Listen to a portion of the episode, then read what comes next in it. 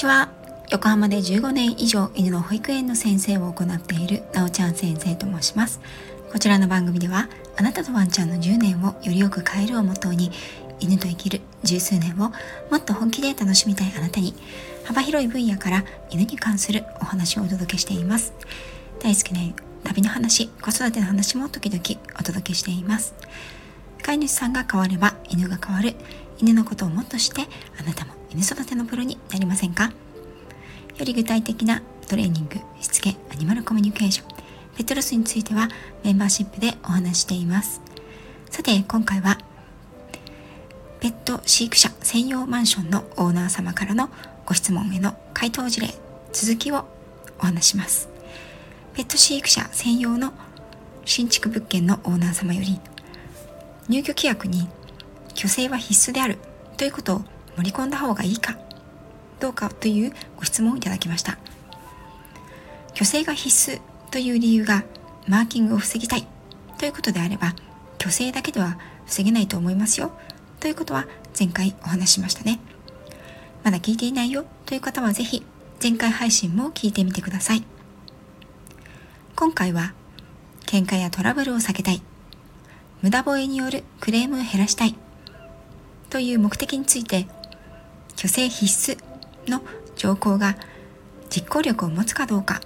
お話ししていこうと思います。まずは喧嘩やトラブルは虚勢をすることで防げるのかという点について。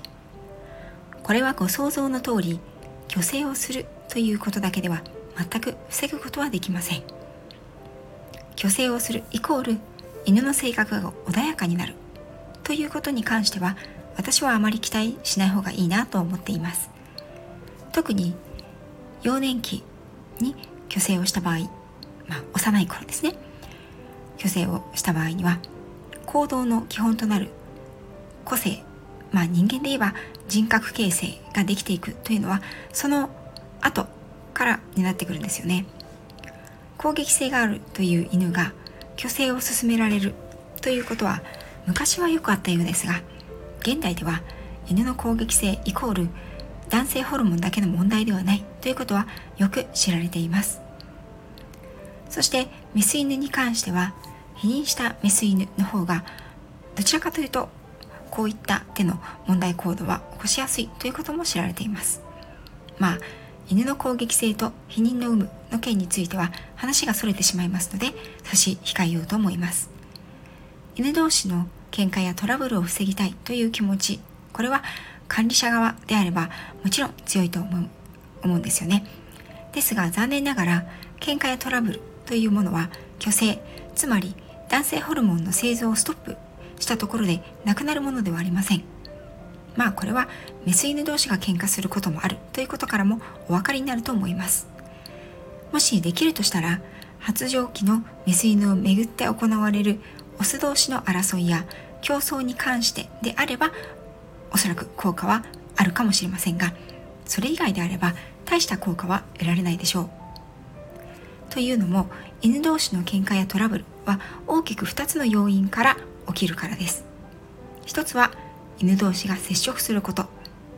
もう一つは飼い主さん及び管理者による犬のコントロール力が不足していることです。逆に言えば犬同士の極端な接触を避けて飼い主さんや管理者の方がコントロール力を身につけるということで喧嘩やトラブルは避けることができます。そして無駄吠えによるクレームを減らしたいという問題。こちらに関しては虚勢がどれだけの効力を発揮するのか。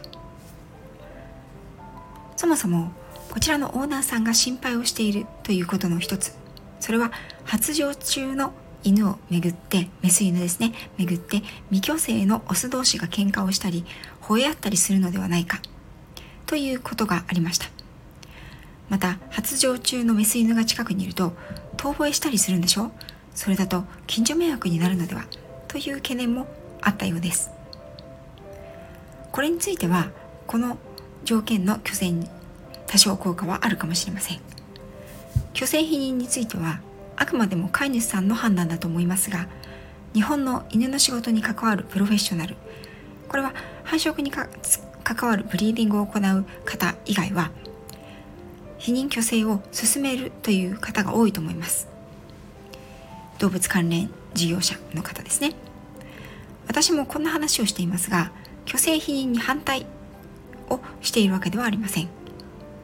発情中のメス犬に引きつけられているのに自分ではどうにもしようがない本能に突き動かされている未虚勢のオス犬の気持ちを考えたら私が女性であったとしてもちょっとかわいそうだなと思ってしまいます。男性の皆さんどうでしょうね？ですのでやはり周りに発情中のメス犬がいればいつもより過剰に吠えたり場合によっては逃亡をする未虚勢のオス犬がいても不思議ではありません。ただしその条件を取り払った場合には虚勢をしていないから吠えるということはありません。犬の吠えに関しては必ず理由があります。そして警戒や警告恐れや攻撃的な意図から来る声吠えというのはその対象がなくなれば長く続くということはないんですね。これは私の経験上からの一意見ですがマンションなどの集合住宅でクレームになるほどの吠えというのは大体が長く続く吠えです。この長く続くというのは人によって30分なのか1時間なのか3時間なのかそれは変わってきますが